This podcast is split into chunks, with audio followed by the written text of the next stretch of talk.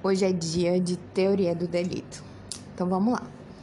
É, no livro Nude, página 94, ele diz assim: ele sintetiza a evolução do direito penal da seguinte forma. Nos primórdios, a pena era aplicada desordenadamente, sem um propósito definitivo, de forma desproporcional e com forte conteúdo religioso. Atingiu-se a vingança privada e, na sequência, a vingança pública chamando o Estado a si a força punitiva. Aplicou-se o talião, olho por olho, dente por dente, o que representou um avanço à época, pois se traçou o com proporcionalidade entre o crime praticado e a pena merecida. Seguiu-se a fase de humanização penal após a Revolução Francesa, estabelecendo-se no mundo todo a pena privativa de liberdade como a principal sanção aplicada, evitando-se como meta ideal a ser atingida as penas consideradas cruéis. Então, é, essa ideia de que a pena privativa de liberdade né, ela já foi é, vista como uma forma de humanização do direito penal, né, a gente ver como as coisas mudam. Aí ele fala que veio a escola clássica, fundamentalmente via o criminoso como a pessoa por livre-arbítrio, que por livre-arbítrio infringiu as regras impostas pelo Estado, merecendo o castigo denominado pena, visualizava primordialmente o fato cometido, razão pela qual consagrou o princípio da proporcionalidade, evitando-se as penas corporais de toda ordem. A escola positiva essencialmente enxergava o criminoso como um produto da sociedade, além de ser levado ao delito por razões atávicas, visualizava sobretudo o homem delinquente e não o fato praticado, motivo pelo qual a pena não necessitava representar castigo, mas tinha caráter preventivo, isso é, até quando fosse útil para ser aplicada. Vale dizer que o para devidamente entender o crime, o conceito, o, o delito, as teorias do delito, passa pelo conceito de crime. Entender o que é crime? Existem, na verdade, três vertentes do crime, doutrinariamente, né? O conceito material, que é a concepção da sociedade sobre o que pode e o que deve ser punido, mediante a aplicação da sanção penal. Esse é o conceito material de crime. Existe o conceito formal, que é até meio intuitivo, que é a concepção do direito acerca do delito, constituindo a conduta proibida por lei sob ameaça de aplicação de pena, numa visão legislativa do fenômeno. Cuida-se da realidade, do fruto do conceito material devidamente formalizado até é, consagrado no princípio da legalidade, né, que também está consagrado no Código, né, que diz assim, não há lei não há crime sem lei anterior que o defina, nem pena sem prévia combinação legal. O conceito, por fim, existe o conceito analítico. Existe o conceito material, o conceito formal e o conceito analítico. A concepção analítica é, é, a concepção da ciência do direito, que não difere na essência do conceito formal. Na realidade, é o conceito formal fragmentado em elementos que propiciam um melhor entendimento de sua abrangência. Trata-se de conduta típica, antijurídica e culpável. Vale dizer, uma ação ou omissão ajustada a um modelo legal de conduta proibida típica, né? Contrária ao direito antijurídica ou ilícita e sujeita a um juízo de reprovação social incidente sobre o fato e seu autor, desde que estejam, desde que existam imputabilidade, consciência potencial da ilicitude e, exigi e exigibilidade e possibilidade de agir conforme o direito.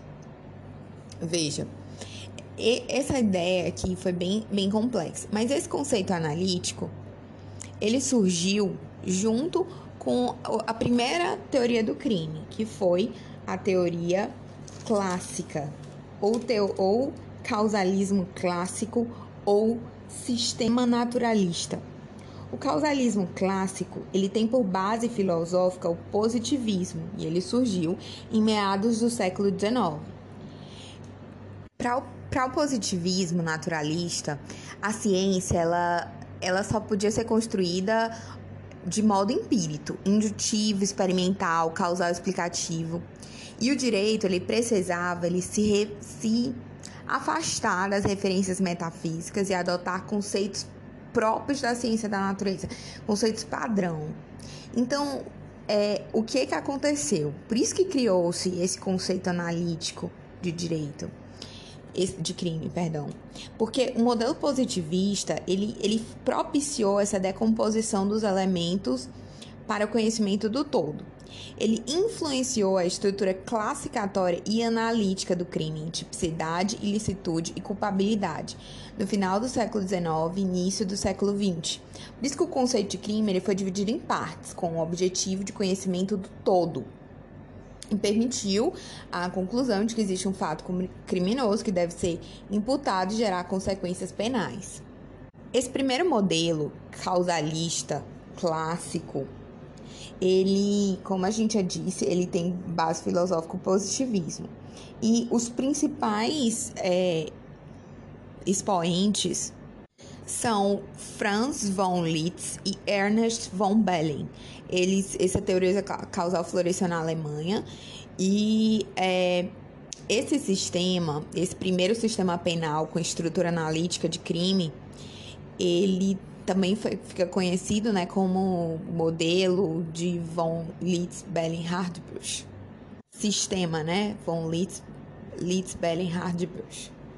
Então, as características desse modelo vão se encaixar perfeitamente com a época, né? Esse primeiro modelo, esse sistema causal clássico, os institutos da estrutura analítica do crime, eles são interpretados de maneira formal, sem a possibilidade de o intérprete fazer juízo de valor. O que significa, por exemplo, ó, dando spoiler, né, do futuro, o que significa uma tipicidade formal?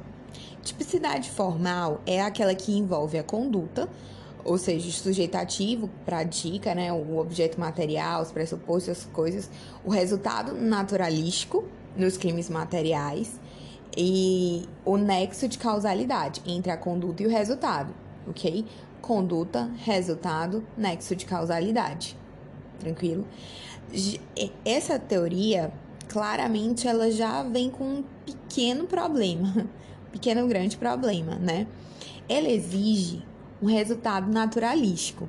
Tanto que o conceito que a gente tem aqui de ação para a ação para essa teoria é que consistia no movimento corporal voluntário causador de mudança no mundo físico, no mundo exterior. Ou seja, como que ela explica como que ela explica os crimes que não, os crimes omissivos, os crimes formais e de mera conduta. Não explicava.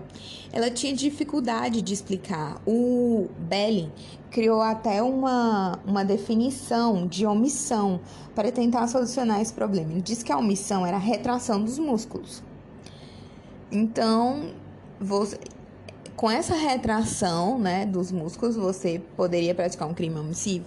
Mas isso também não fazia muito sentido, porque é, se o crime era omissivo e você estivesse correndo no lugar, parado, então, o crime, ele era dividido em duas partes. É, a parte objetiva, denominada injusto, que era formada pela tipicidade e ilicitude, e a parte subjetiva, formada pela culpabilidade, dentro da qual estavam dolo e culpa, funcionando a imputabilidade como um mero pressuposto. Veja, então os elementos subjetivos do injusto estavam na culpabilidade. É super esquisito, né? Porque hoje a gente usa mais a, a teoria finalista. E não é assim na teoria finalista, né? Então, isso soa esquisito, mas o dolo e a culpa quando surgiu essa primeira teoria, eles estavam na culpabilidade. E a análise da tipicidade da ilicitude era meramente formal, né? A gente viu, era uma, era uma tipicidade formal, objetiva, né? Uma, neutra, né, avalorada, acrítico, mera descrição do aspecto externo da conduta. Então, tipo, a tipicidade era uma mera descrição do aspecto externo da conduta. A tipicidade, ela é, ela consistia na adequação do fato à lei. Uma simples juízo de adequação, tipo concreto. Então, a lesão ao bem jurídico, ela seria antijurídica independente do ânimo do agente. Ou seja, o injusto era a parte externa da estrutura do crime, a parte objetiva, né? Da tipicidade e licitude. Enquanto que a culpabilidade era a parte interna, subjetiva. A culpabilidade na teoria causal se ancorava na teoria psicológica pura. Ela era formada unicamente pelo dolo no crime doloso e pela culpa no crime culposo. Por isso, por isso ela era compreendida com a parte subjetiva do crime, registrada com a culpabilidade psicológica, pois significava o vínculo psíquico que ligava o agente ao fato por ele praticar. Então, assim, era teoria psicológica pura da culpabilidade, por quê? Porque tinha um vínculo psíquico que ligava o agente ao fato. Qual era o vínculo? Ou era dolo, ou era culpa. E esse dolo ou culpa, da teoria psicológica pura da culpabilidade, era o vínculo subjetivo que ligava o agente ao fato por ele praticado. E estava na culpabilidade, não na conduta, não na análise do tipo, né? O dolo era causal, era clássico, era normativo.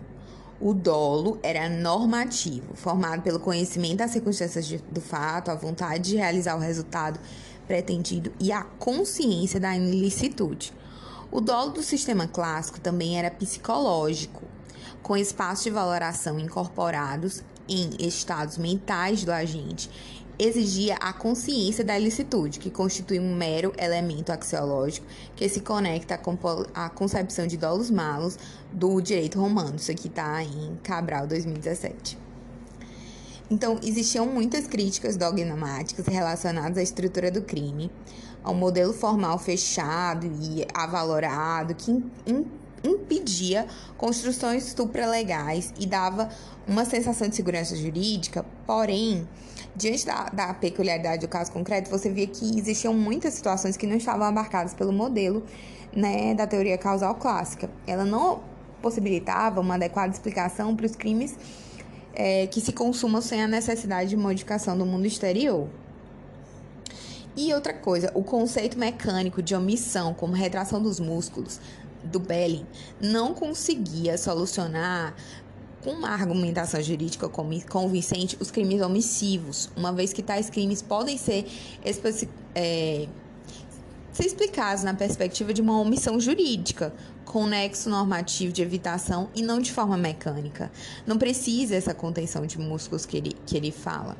Então, o que é que acontece? A doutrina denominou falácia naturalista ao caráter formalista do sistema causal clássico, é, ao, a, a essa dificuldade de valoração das categorias jurídico-penais.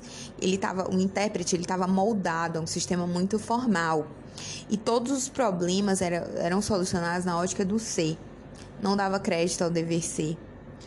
Então, era um, é, foi um sistema que, inclusive, inspirou o terceiro Código Penal brasileiro, o Código de 1940, que seguia uma linha positivista, é, mas depois foi reformado, né, a parte geral em 80, para ter uma parte mais, mais compatível com o finalismo, segundo até decisões experienciais do STJ, do STF.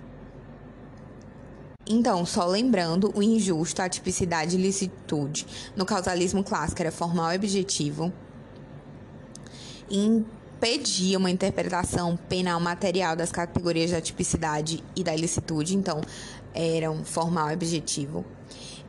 O, a culpabilidade era psicológica, formada pelos elementos subjetivos do dolo, a adoção da teoria psicológica ou psicológica pura.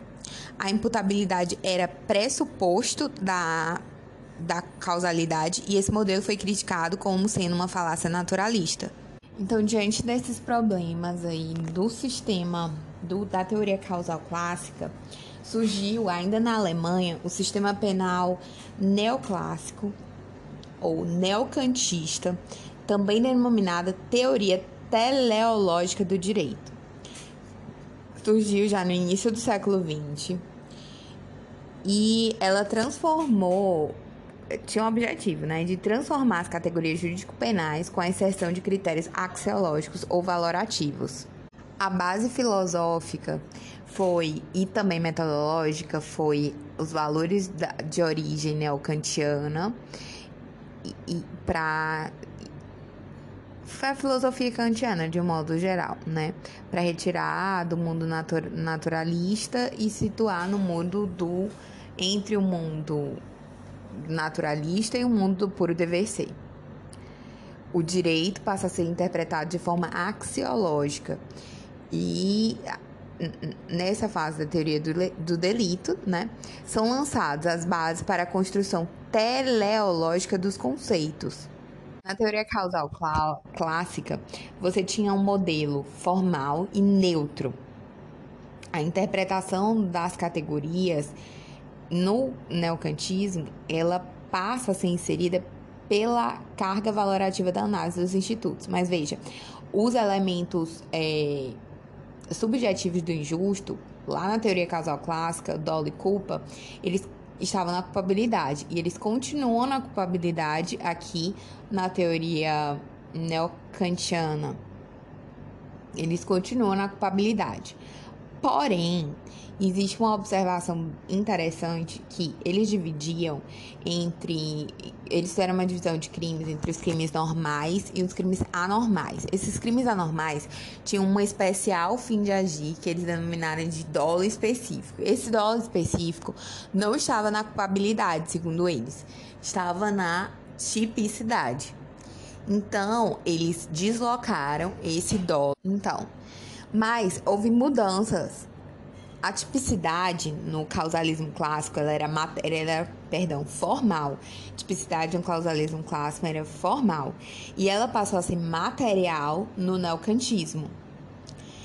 A tipicidade agora é a adequação do fato à letra da lei que provoca lesão intolerável ao bem jurídico tutelado, ou seja, tá vendo?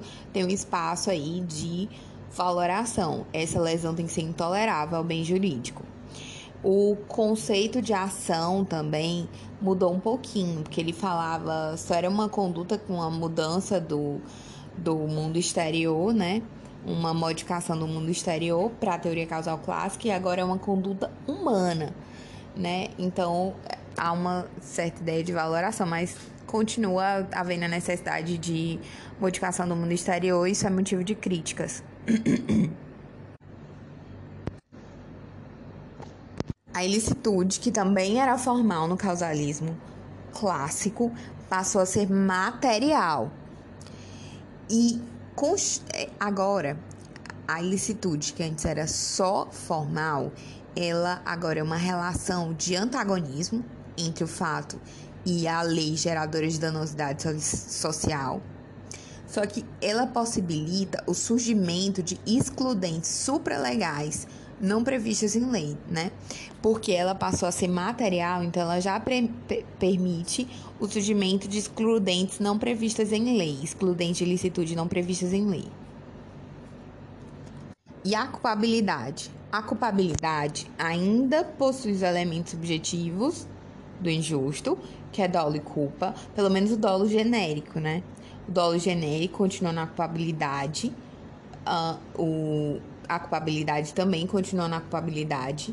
Mas surgiu a teoria normativa da culpabilidade. É, olha, veja, agora na culpabilidade, o autor ele não poderia ser sancionado. Ele não, não é só a relação entre o é, dolo no crime doloso e culpa no crime culposo. Não. Existia. Ele também tinha que realizar circunstâncias em um quadro de normalidade. A, a culpabilidade ela era um juízo de reprovação de censura que incide o agente que atuou contrário ao direito, mas não era uma valoração pura, pois não abandonou os dados psicológicos a situação fática, ele, ele dizia assim, é, era uma situação fática de ordinário psicológica. Diante dessa valoração, surgiu um novo requisito. Isso foi uma grande contribuição da teoria neocantista ou do causalismo neoclássico. Surgiu um novo requisito para culpabilidade: exigibilidade de, de conduta diversa. Portanto, só é possível que o agente atue de forma diversa se, se é possível. Não, só pode.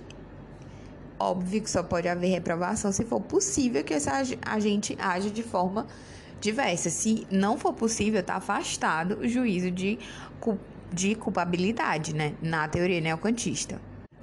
A imputabilidade, ela existia já na teoria clássica, mas ela é só um pressuposto. Agora não. Agora a culpabilidade ela tinha que ter dolo, culpa, imputabilidade que passou a ser um elemento e exigibilidade de conduta diversa.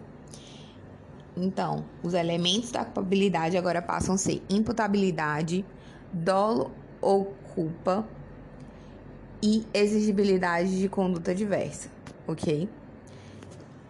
A culpabilidade, ela se alicerçava na teoria psicológica normativa. No causalismo clássico, era a teoria psicológica pura, e aqui era a teoria psicológica normativa.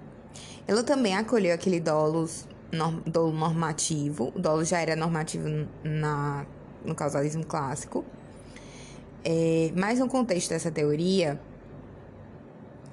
o dolo normativo estava dentro da culpabilidade e era composto de um elemento intelectual, que era a representação da realidade fática, a vontade dos efeitos e não do processo causal, um elemento intencional e valentivo, e a consciência atual da ilicitude, que era um, um elemento normativo.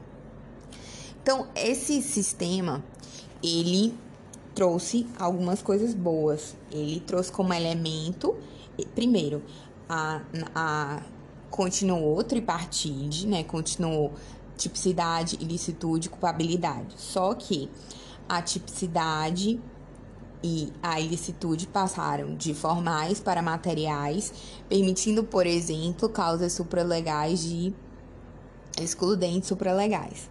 A culpabilidade, ela continuou incluindo dolo e culpa, Porém, agora tem, eles são elementos e, como elementos, também tem exigibilidade de conduta diversa e a imputabilidade.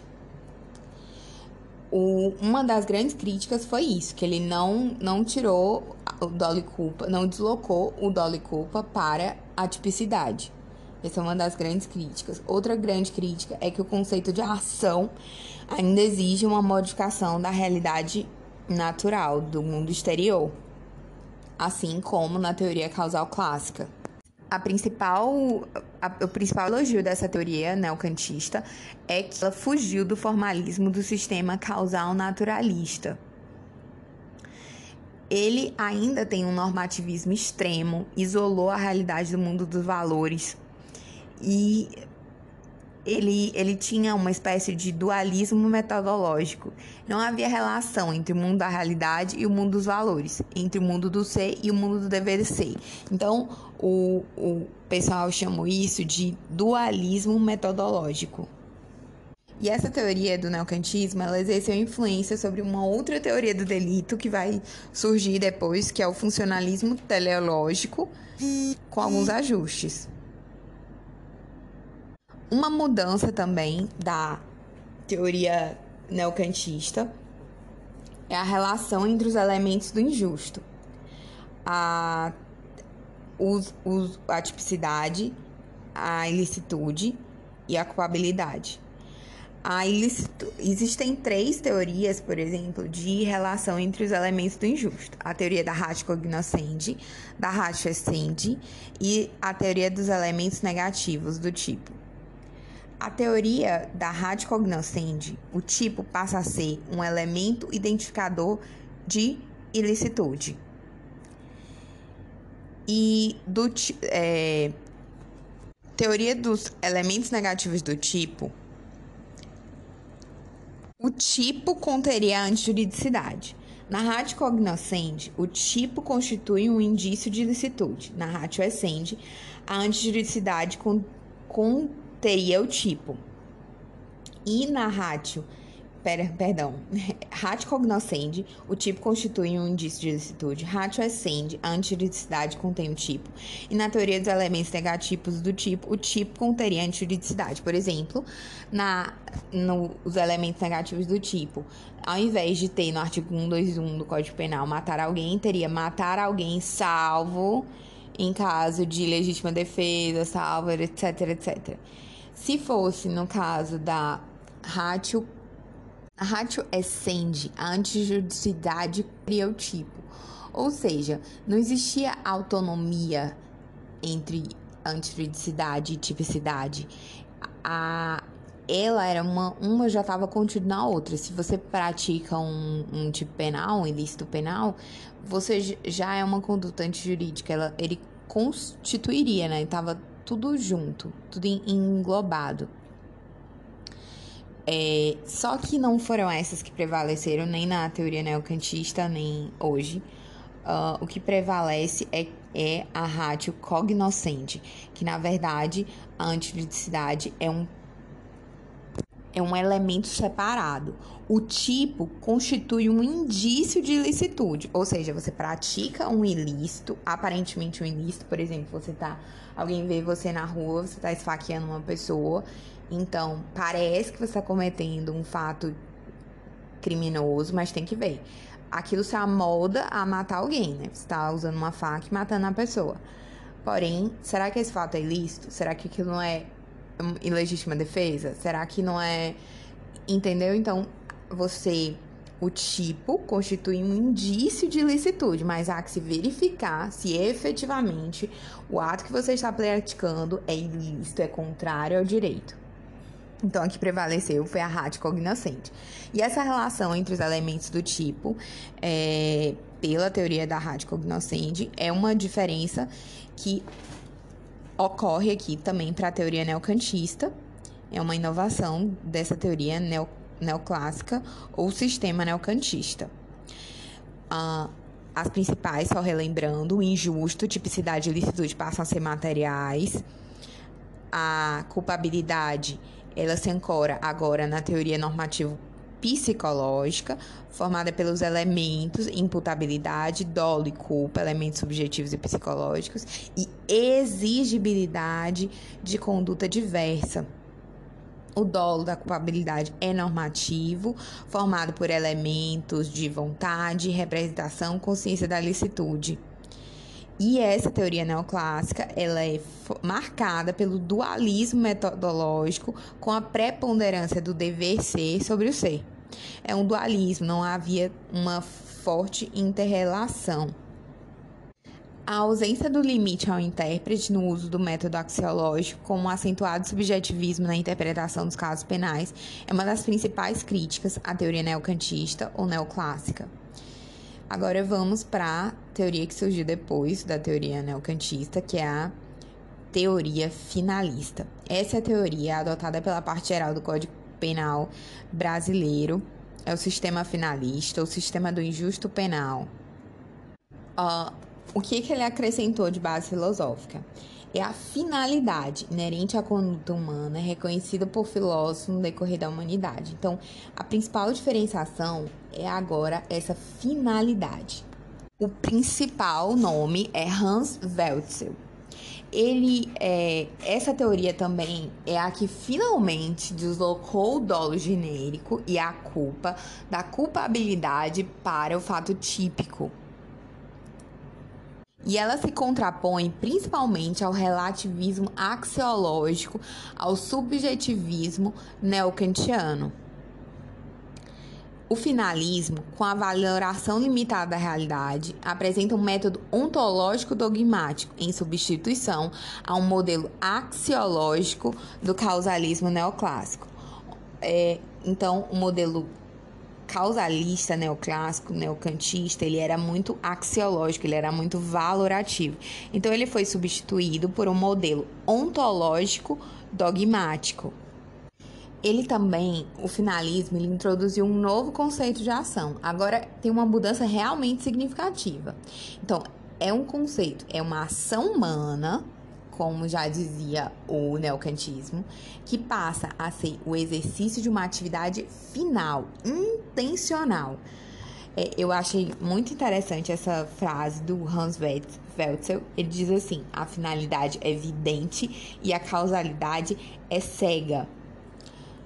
Ele possibilitou, essa teoria finalista, ela possibilitou a exclusão do direito penal, né? de movimentos reflexos, ataques de choque, ataque epilético. Então, esses movimentos eles podem até produzir uma modificação exterior, mas elas não são objetivos, elas não são objeto de direito penal porque não correspondem ao conceito finalista da ação. Então, se durante um ataque epilético alguém lesiona outra pessoa, isso não é um crime, não é um, um, um, fato punível pelo direito penal, porque, obviamente, aquilo não é evitável, né? A pessoa tem um. não tem uma finalidade de agir de outra forma. Ela, ela não, é, não tem finalidade naquela ação que provocou modificação externa da realidade.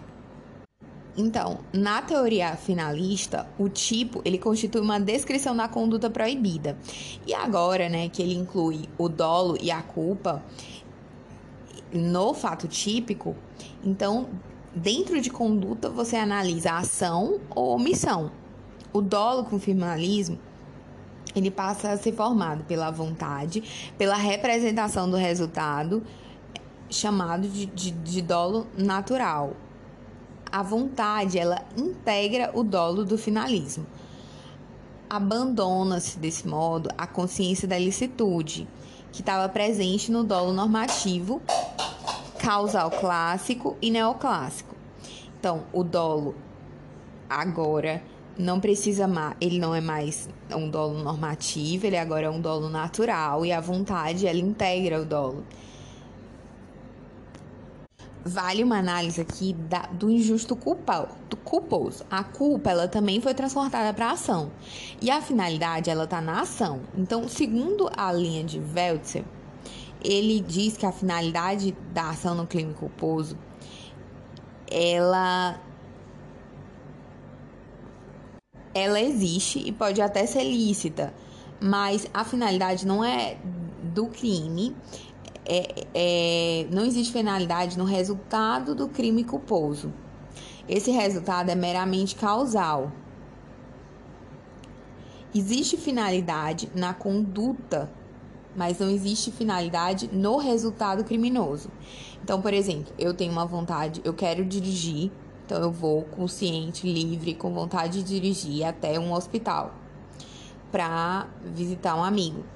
E eu posso praticar uma conduta de dirigir para isso, não só contra as regras do direito, né? Eu posso é, dirigir em alta velocidade com violação da norma de cuidado que me impõe uma velocidade limite.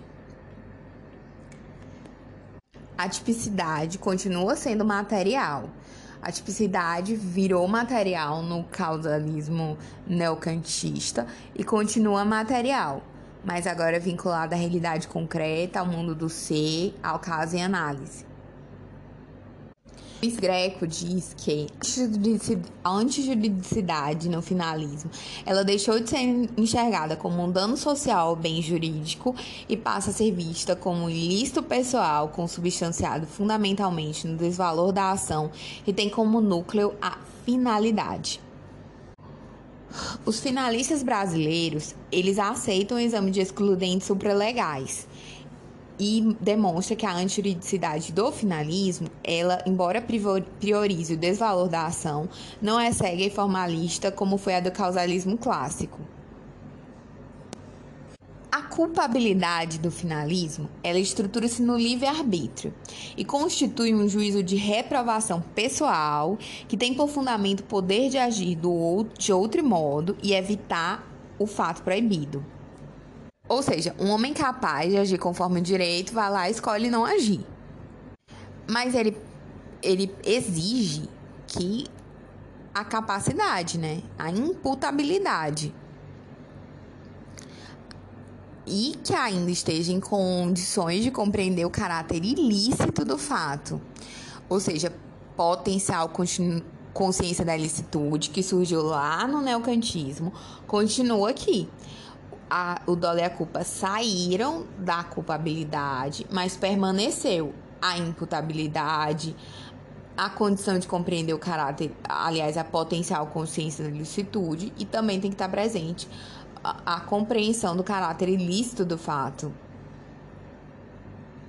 A imputabilidade, a potencial consciência da ilicitude, a exigibilidade de conduta diversa são elementos da culpabilidade no finalismo. Então, exigibilidade de conduta diversa, imputabilidade e potencial consciência da ilicitude. E lembrando que o dolo e a culpa foram de uma vez transportados para a conduta que integra o fato típico.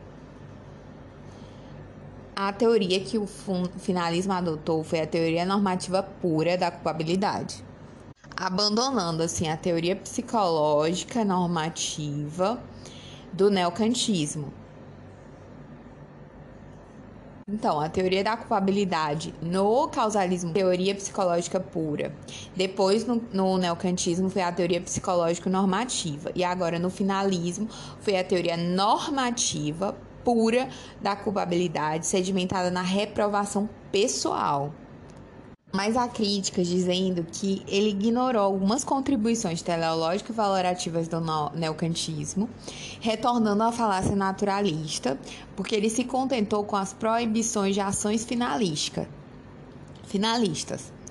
Ele também não conseguiu explicar a razão pela qual a finalidade não faz parte do tipo subjetivo do delito culposo, pois não é possível sistematizar a culpa utilizando-se do critério da finalidade, mas unicamente através de regras de imputação objetiva. Isso aqui foi escrito pelo Roxin em 2006, página 84. E se critica também a base ontológica, que diz que o sistema se torna inflexível é, de inflexível conceitualismo, que ele não é aberto a opções político-criminais, é, ele sistema finalístico é quase imutável, né? Porque ele se baseia nessa base ontológica e estruturas lógico-materiais nos conceitos utilizados pelo legislador. Mas essa teoria finalista, ela ela é adotada no Brasil, não de forma absoluta. Por exemplo, a própria lei penal, ela mitiga o finalismo. Um exemplo é o artigo 20, parágrafo 1 do Código Penal, no qual se adota a teoria limitada da culpabilidade, quando que o Hans Wetzel, ele, ele sempre foi adepto à teoria extremada ou estrita da culpabilidade. E também tem uma flexibilização por meio da adoção de, de princípios é, pela jurisprudência brasileira. Durante o julgamento da ação penal 470, em debate sobre a teoria do domínio do fato, Gilmar Mendes estabeleceu que o dolo na ação penal, na ação típica final, como se pode depender da definição de erro do tipo ao, ao adotar o eixo proibição e ao abandonar o rigor da teoria monista, teria reconhecido que o agente responderia na medida de sua culpabilidade. Portanto, o legislador teria acolhido mais relevantes teses finalistas. Então, o sistema, o Supremo Tribunal Federal, ele, ele já afirmou a opção finalista da parte geral do Código Penal em diversos julgados. O Superior Tribunal de Justiça também, no habeas corpus 367173 de São Paulo de 2007, diz assim: o direito penal pátrio adota a teoria finalista e o resultado morte no crime de latrocínio pode derivar de dolo ou culpa precedentes. Então, só recapitulando, a ação para a teoria finalista, ela consiste no exercício de atividade final, na atividade humana dirigida a um fim, né? A tipicidade é material, injusto pessoal, né? É uma, é, é uma grande conquista dela. A tipicidade é material, né? O grande o grande sistematizador é o Weltzel. E é, também houve a criação do princípio da adequação social, segundo o qual as condutas socialmente adequadas carecem de tipicidade material, constituindo a demonstração cabal de que a tipicidade é material. Aqui, é, a construção desse princípio da adequação social no âmbito do finalismo é, deixa claro que a tipicidade é material. Mas o dolo é natural, composto de vontade e representação de resultado. A ilicitude é material no finalismo. E o injusto, tipicidade e ilicitude, finalista é subjetivo, pessoal e material. A tipicidade é um indício de licitude, adotando a teoria da rádio cognoscente da relação né, entre os elementos do, elementos do crime. Então, a legítima defesa não afasta a tipicidade, ela afasta a ilicitude. porque a teoria radical-inocente, então a legítima defesa, que é uma excludente, ela afasta a licitude. O injusto agora, o injusto finalista, tipicidade e licitude, é subjetivo e material.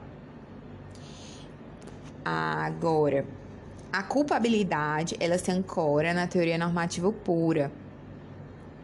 E o dolo e a culpa não fazem mais parte da culpabilidade. O dolo normativo do causalismo, clássico e neoclássico, passa a ser dolo natural. Depois do causa, depois da teoria finalista, aliás, até concomitante com ela, surgiu a teoria social da ação. A teoria social da ação, ela surgiu com o intuito de ajustar o causalismo às exigências sistemáticas de ordem jurídica e de superar polêmicas entre finalistas e causalistas com relação à estrutura analítica do delito, mas ela virou uma teoria da ação própria, englobando alguns aspectos causalistas e finalistas no conceito de ação. Conceito de ação da teoria social é assim: conduta socialmente relevante, denominada ou denominável pela vontade.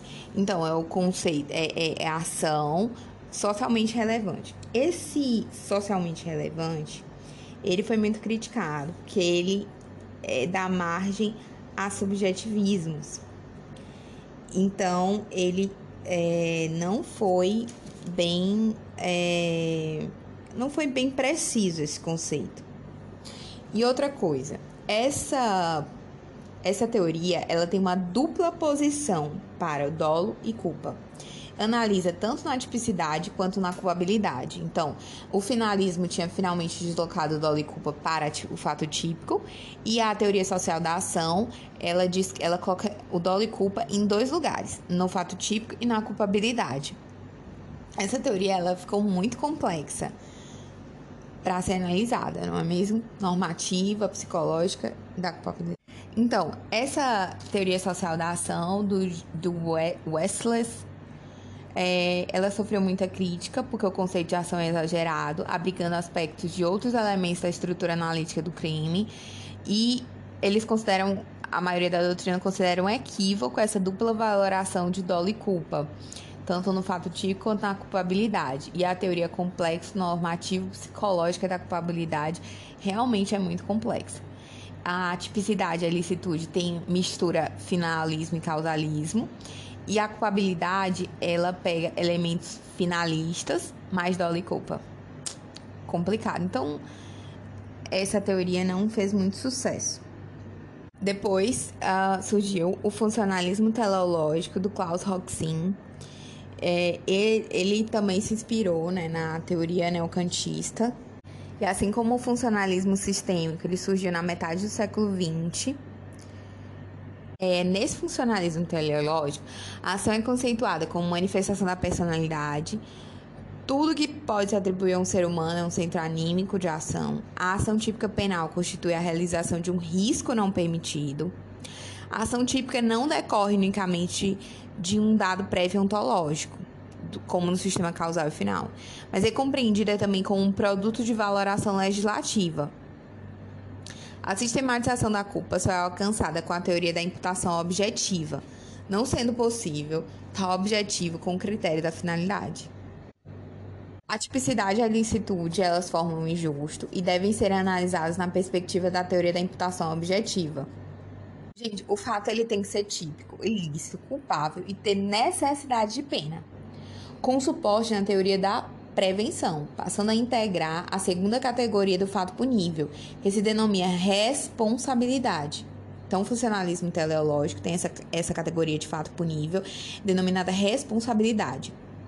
É uma proposta de, de teoria do delito é, direcionada a atender os fins da pena. Tanto a culpabilidade quanto a necessidade preventiva são condições determinantes de maneira conjunta da pena. Nos tipos culposos, a essência indica que o resultado deve representar uma realização do risco não permitido que o dever de cuidado com o substanciado no tipo pretende prevenir. O pensamento funcionalista, ele possibilita compreender que o direito penal, ele não deve se alicerçar em realidades ontológicas prévias, mas ele deve ser guiado pela finalidade, pela missão constitucional, que consiste na proteção dos bens jurídicos mais relevantes. Para os defensores do modelo, não há ofensa à legalidade, pois se analisa o que se pretende com a lei e se busca explicar sua finalidade, o que orientou o legislador do direito penal. Então, esse sistema ele permite uma flexibilização do sistema com base em valores de política criminal. Então, o intérprete pode construir soluções axiológicas no caso concreto. Para eles, né, para o tele, funcionalismo teleológico, todas as categorias de direito penal devem se alicerçar em princípios reitores normativos político-criminais. Os casos concretos deverão ser resolvidos com esses princípios que não possuem solução pré-concebida. A missão constitucional do direito penal é a ação dos bens jurídicos por meio da prevenção geral ou especial. Então, o funcionalismo teológico ele propõe uma interpretativa axiológica do direito penal. A ação é uma manifestação da tipicidade. A tipicidade da personalidade, perdão. A tipicidade é licitude forma o injusto. O crime é um injusto responsável, ou seja, tipicidade e licitude que formam injusto, mais responsabilidade. A responsabilidade é formada pela culpabilidade mais a necessidade de pena. É para punir uma pessoa, não basta o cometimento de um fato típico, ilícito e culpável, é preciso demonstrar a necessidade de pena.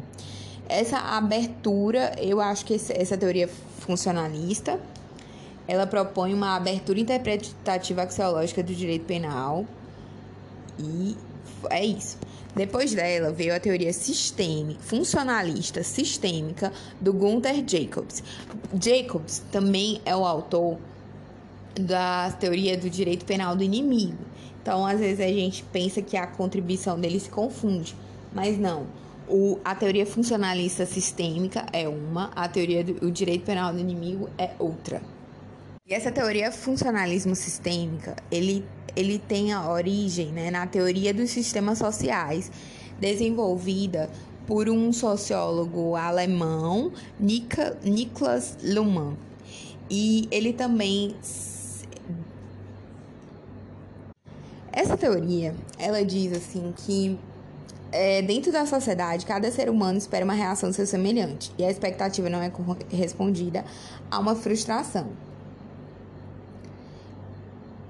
É esse essa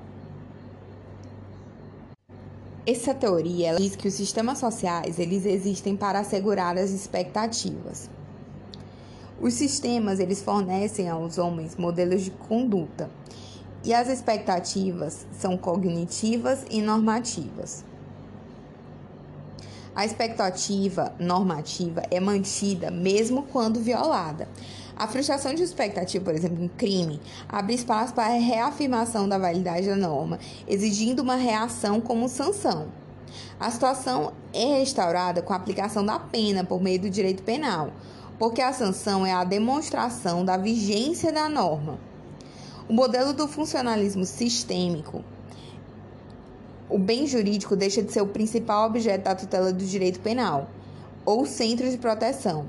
Na, na concepção do Jacobs, a aplicação da pena, ela possui a função de garantir a vigência da norma e estabilizar as expectativas sociais. Ou seja, no funcionalismo teleológico, que dá uma abertura de interpretação, é, inclusive não, não adianta ser só um fato típico, ilícito e culpável, o, a pena, para ser aplicada, ela precisa é cumprir ainda com a necessidade. E você pode construir soluções jurídicas de um caso concreto, dispensar essa aplicação da pena. Já aqui no funcionalismo do Jacobs, no funcionalismo sistêmico do Jacobs, não o objetivo não é garantido de, de, de bem jurídico penal, de, de bem jurídico, não, não há essa abertura valorativa. Na verdade, a função do direito penal é garantir a vigência da norma e estabilizar as expectativas. Ele não, não tem um valor é, transcendente, não tem um valor axiológico que legitima. é, se você compreender dessa maneira, né? E dessa forma, ele bem adequa o, atuar doloso e culposo. É, ele diz assim: é a interpretação no tocante à ação, compreende-se como causação de um resultado individualmente, individualmente evitável, como um supreconceito que abrange atuar doloso e atuar culposo.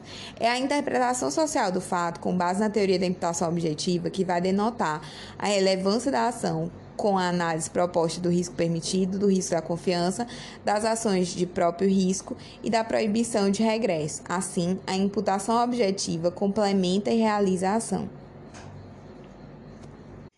a discussão sobre a forma de realização da conduta a, por ação ou omissão, ela não tem relevância, ela, ela perde relevância, fica superficial. O importante é saber se a pessoa cumpriu ou não os deveres de sua posição de garante. A função de garantia não se aplica somente à omissão imprópria, é de todos os integrantes do corpo social, de cumprir aquelas expectativas, né, que positivas e negativas o delinquente ele carece de uma medida objetiva, de suficiente fidelidade ao ordenamento jurídico. O dolo é o conhecimento do risco. A culpa é a cognoscibilidade do risco. Autoria e participação possuem diferença quantitativa e não qualitativa a teoria do delito transforma-se em teoria da imputação, nesse teo, nessa teoria sistêmica do Jacobs. A culpabilidade ela aqui não é guiada pela exigibilidade de conduta diversa, ela é guiada pela função da pena. Ela é uma mera necessidade social de prevenção geral. A prevenção geral positiva fundamentadora. A pena busca reavivar a confiança da sociedade na vigência fática das normas e dos bens jurídicos. E aí, em 85, ele, ele, ele desenvolveu a ideia de direito penal do inimigo. Ele divide as pessoas né, entre inimigo e cidadão. O cidadão é aquele que possui direitos fundamentais, que não pode ser condenado sem respeito às garantias processuais, constitucionais e legais. O inimigo é o não pessoa é o indivíduo que não oferece expectativa cognitiva positiva sobre o seu comportamento no meio social, que pode ser punido sem respeito a garantias processuais constitucionais legais. É, o direito penal do inimigo ele combate perigos. O direito penal do cidadão mantém a vigência da norma. O inimigo ele não merece o direito do cidadão pois ele se tornou um mero indivíduo. O Estado não deve tratá-lo como pessoa, já que, do contrário, vulneraria o direito à segurança das pessoas. O tratamento do inimigo é com a eliminação do perigo, é, que deve ser feito com a antecipação da tutela penal para impedir fatos futuros. Ele mesmo pondera, diz que esse direito penal do inimigo deve ser visto com equilíbrio e o Silva Sanches, ele classifica como o direito penal do inimigo como direito de terceira velocidade. Direito penal de terceira velocidade. Vale mencionar que o direito penal do autor não é uma criação do Jacobs. Já existiam, por exemplo, até o Von Litz fala do criminoso de alta periculosidade que não teria como se ressocializar. O Metzger fala da culpabilidade com condução, pela condução da vida. A, o Wetzel também desenvolveu uma culpabilidade de caráter que não foi adotada no finalismo brasileiro. O direito penal do inimigo do Jacobs, ele só é o mais famoso, mas ele não é o único que desenvolve essa tese de direito penal do autor. É, inclusive, ele é aplicado em alguns lugares, o ato patriótico dos Estados Unidos até adota, em certa medida, o direito penal do inimigo. Vale dizer que o direito penal do inimigo ele é prospectivo, enquanto o direito penal do cidadão é retrospectivo. Então, teoria, resumo da teoria funcionalista sistêmica, é uma teoria de prevenção geral fun, positiva fundamentadora. O dolo é o conhecimento do risco, a culpa é a cognoscibilidade do risco. É, a, a culpabilidade ela não é guiada pela exigibilidade de conduta diversa, mas sim pela função da pena. E aí depois ele desenvolve o direito penal do inimigo, que é prospectivo. É, ele divide as pessoas entre pessoa e não pessoa e é, diz que o Estado tem que dar tratamento diferenciado pa, em, para inimigo e para cidadão. Continuando aqui a teoria do delito, agora vamos falar um pouquinho sobre o funcionalismo redutor, que é uma contribuição do Zaffaroni. É, essa construção conceitual do delito, ela empreende uma, uma orientação redutora do poder punitivo do Estado. As teorias funcionalistas sistêmicas buscam é, entender e estabelecer uma relação com a sociologia, escolhendo concepções que valoram positivamente o poder punitivo. A concepção redutora, ela parte da compreensão de uma sociedade conflitiva, da teoria do conflito. Então, essa essa construção teórica do Zaffaroni a função do direito penal, ela deve ser unicamente servir como instrumento ao Estado de direito para fins de reduzir a violência natural emanada do Estado de polícia, assim como a seletividade inerente. Ou seja, quanto mais a criminalização é admitida, muito mais arbitrário e agressivo é o sistema penal, sobretudo em razão da sua natural seletividade em atingir os menos poderosos. O funcionalismo reducionista ou contencionista do, do Zaffaroni é que o Estado de Direito ele não é uma outra coisa senão a própria contenção do Estado de polícia, genericamente considerado, não, poder, não tem nada a ver com poder de polícia, é, posto que a dialética de troca de forças entre eles é contínua. No modelo existir, ideal existiria apenas um Estado de Direito. Entretanto, o ideal é utópico que não existe país que não convivam e troquem forças constantemente é, os dois, forte constantemente os dois, né? O Estado de polícia e o Estado de direito. E em uma verdadeira guerra que vive a terceira lei de Newton, uma vez que quanto maior a contenção do Estado de polícia, mais o Estado de direito se aproxima do ideal e vice-versa. É, outra tarefa do direito penal para os Zaffaroni seria alcançar plena realização de um poder punitivo estatal menos irracional e mais igualitário, tendo como função principal reduzir e conter o poder punitivo dentro dos limites racionais possíveis. O delito para Zaffaroni, ele continua sendo um fato atípico, um fato típico, antijurídico e culpável, mas cada uma dessas categorias é vista com novos contornos e fundamentações. Sobretudo a tipicidade, em vista que ela adquire uma forma conglobada. A teoria da tipicidade conglobante do Zaffaroni. No momento do juízo de adequação típica, passa a ser examinado todo o ordenamento jurídico, ressalvando as normas jurídicas justificantes de exclusão de antijuridicidade.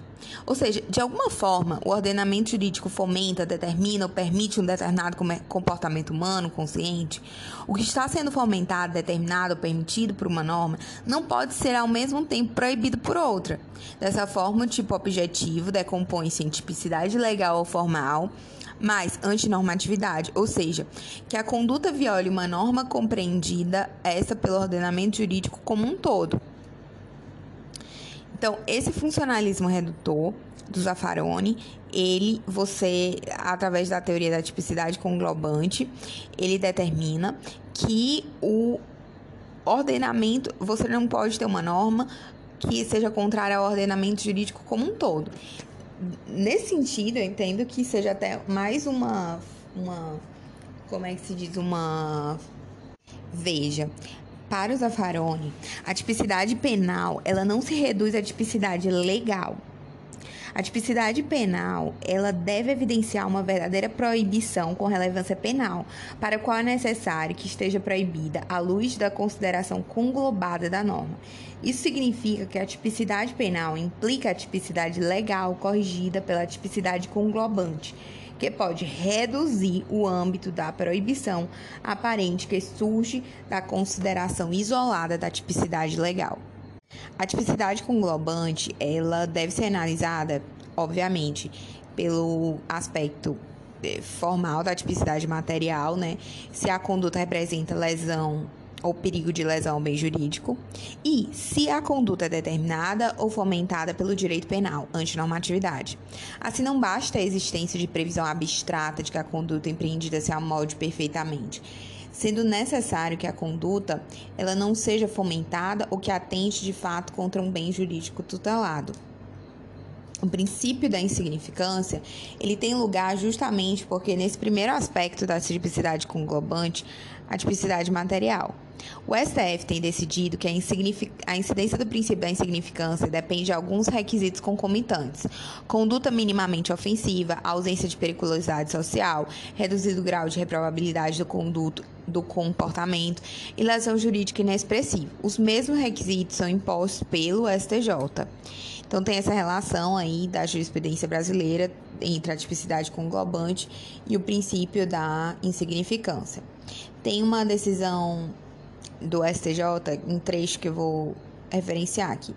O STJ firmou o entendimento de que a introdução clandestina de cigarros em território nacional, em desconformidade com as normas de regência, configura o delito de contrabando, o qual não se aplica o significância por tutelar interesses que transbordam a mera elisão fiscal inaplicável o princípio da insignificância ao crime de contrabando de gasolina, uma vez que a importação desse combustível, por ser monopólio da União, sujeita-se à prévia e expressa autorização da Agência Nacional de Petróleo, sendo concedida apenas aos produtores e importadores, de modo que sua introdução por particulares em território nacional é conduta proibida. Essa tipicidade conglobante, ela vai numa linha de é, uma expectativa de intervenção mínima.